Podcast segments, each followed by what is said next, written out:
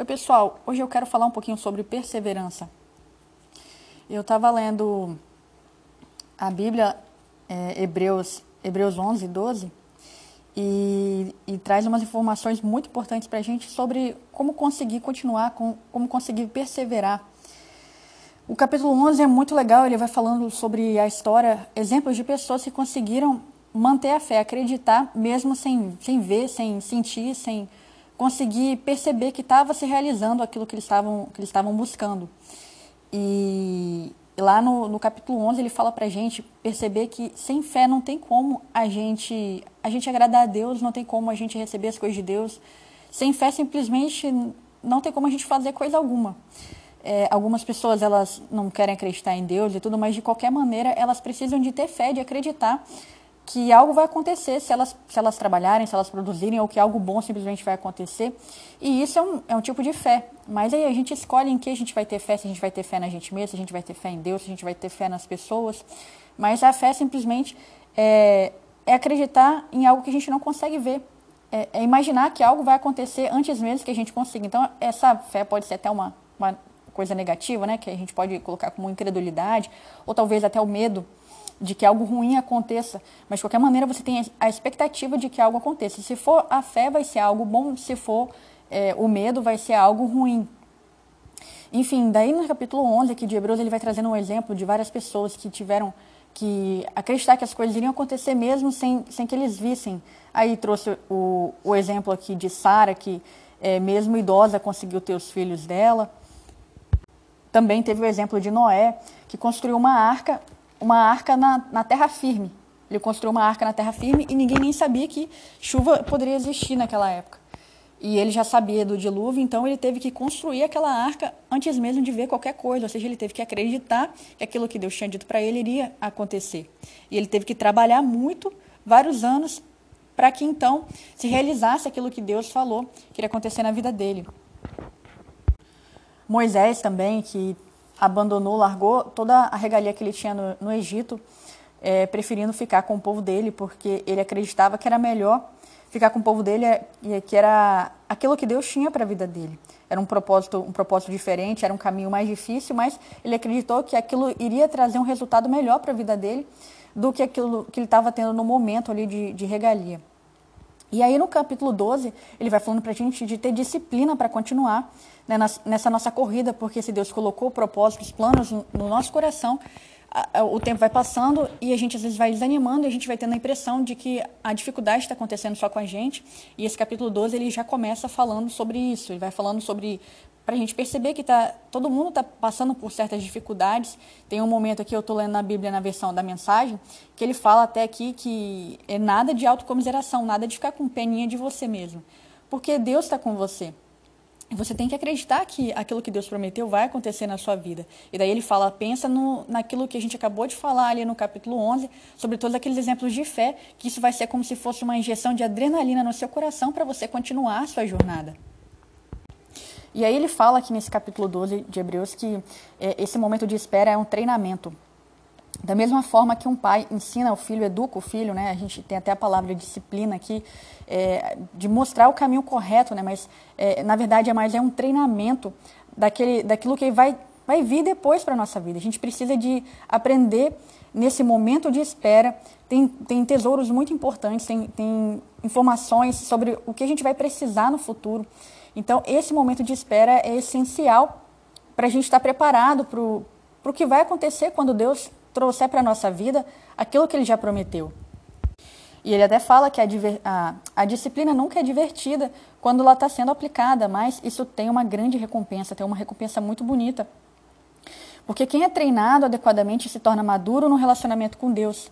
E a gente consegue é, confiar mais em Deus. E tem uma parte que eu, que eu que eu achei muito legal, que ele fala assim, ó, é, aqui no, no, no versículo 12 e 13, não cruzem os braços, não fiquem parados, preparem o caminho dos maratonistas para que ninguém tropece, caia ou pise em algum buraco e sofra alguma contusão no tornozelo. Ajudem-se mutuamente e corram.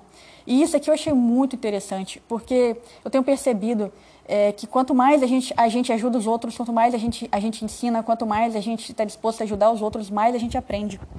É uma coisa incrível, né? A pessoa, sendo cristã ou não, é, é uma coisa, é uma lei da vida. A pessoa não quer acreditar na Bíblia e tudo, mas é uma lei da vida. Que quando a gente faz bem aos outros, a gente está fazendo a gente mesmo. E isso faz a gente se sentir melhor, dá um senso de utilidade para a gente.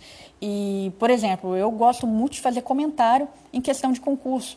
E tem muita gente que, que, que, é ajudado por esses comentários, tem muita gente que consegue aprender, mas por eu estar fazendo os comentários, eu estou aprendendo, estou aprendendo também. Então, é, Jesus chega ao ponto de dizer que aquele que serve, ele é maior do que todos.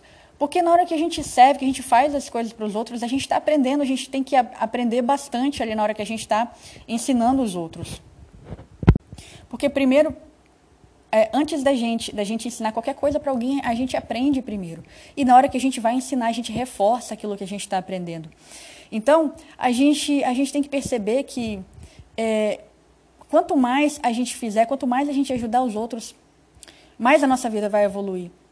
É, a gente pode não perceber, às vezes, o que está acontecendo ali, porque a gente, a gente só consegue enxergar o que está acontecendo no dia a dia da nossa vida, a gente não consegue enxergar é, o que, que vai, como que vai estar tá a nossa vida daqui a 10 anos, 20 anos.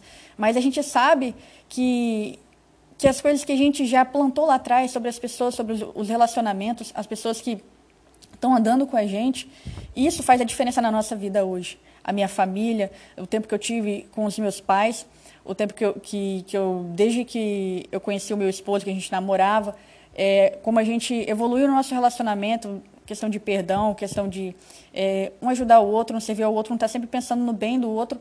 Isso é o que dá força para a gente, isso é o que dá significado para nossa vida.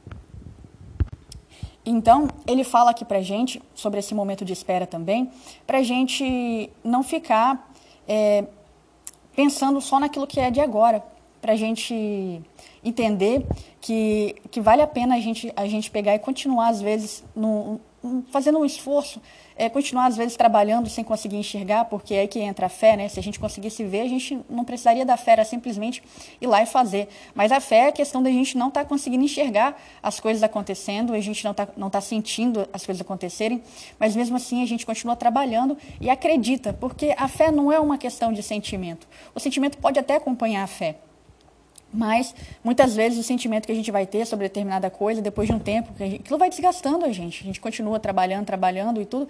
Por isso que aqui nesse capítulo 12 ele, ele exorta a gente a pensar nesses exemplos de fé, porque chega um momento que a gente se cansa.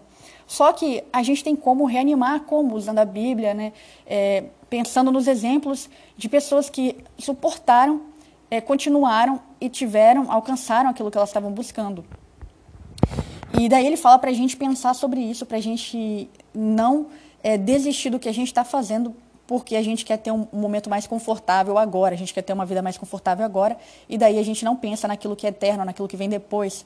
É, porque a, é muito mais fácil a gente desistir a, se realmente é um sonho do que Deus para a gente. Não, não, quero, não quero dizer que, que sempre a gente tem que insistir nas coisas, mas se, se Deus colocou esse, esse sonho no seu coração, se é uma coisa que você sabe que Deus deu para você, você tem que continuar. É, algumas coisas não fazem bem para a gente, a gente realmente tem que desistir, tem que abrir mão daquilo. Mas se não é o caso, se você sabe que o que você está tá ali vivendo, se foi algo que está no seu coração, que você sabe que Deus tem para você, então você tem que continuar nisso mesmo que em alguns momentos isso se torne desconfortável. E nesses momentos de desconforto que a gente precisa de reavivar nossa fé, é, procurar exemplos de pessoas que passaram por isso, procurar exemplos na Bíblia de pessoas que passaram por situações difíceis, entender que esses momentos acontecem assim e fazer como aqui diz versículo, o, o capítulo 12 de Hebreus, né, uma injeção de adrenalina no nosso coração para a gente continuar e ir até o fim, porque esse nosso esforço, essa, é, esse nosso tempo aqui, ele está amadurecendo a gente. É como se fosse como se fosse uma limpeza no nosso coração para a gente perceber, só vai permanecer em nós aquilo que realmente vale a pena, aquilo que realmente importa. Esse tempo de espera tem ensinado para mim que é, eu, praticamente todo áudio eu começo a falar, eu falo isso no meio, que é a questão da família, a questão dos amigos, é a questão de a maneira que a gente trata as pessoas.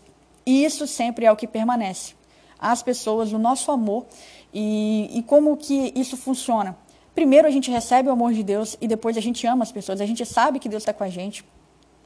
E a gente, a gente, com base nesse amor que a gente tem por Deus, a gente consegue perdoar as outras pessoas quando elas fazem algo ruim para a gente. Da mesma maneira também que a gente se lembra que quando a gente faz as coisas erradas, a gente quer o perdão e a gente quer manter os nossos relacionamentos. Enfim, então, esse momento de espera tem tesouros escondidos e, e a gente tem que estar com os ouvidos abertos e estar tá com a mentalidade correta. Quando o desânimo bater, a gente tem que voltar naquilo que realmente importa, para a gente fixar os nossos olhos naquilo que realmente importa, para isso manter a gente no caminho.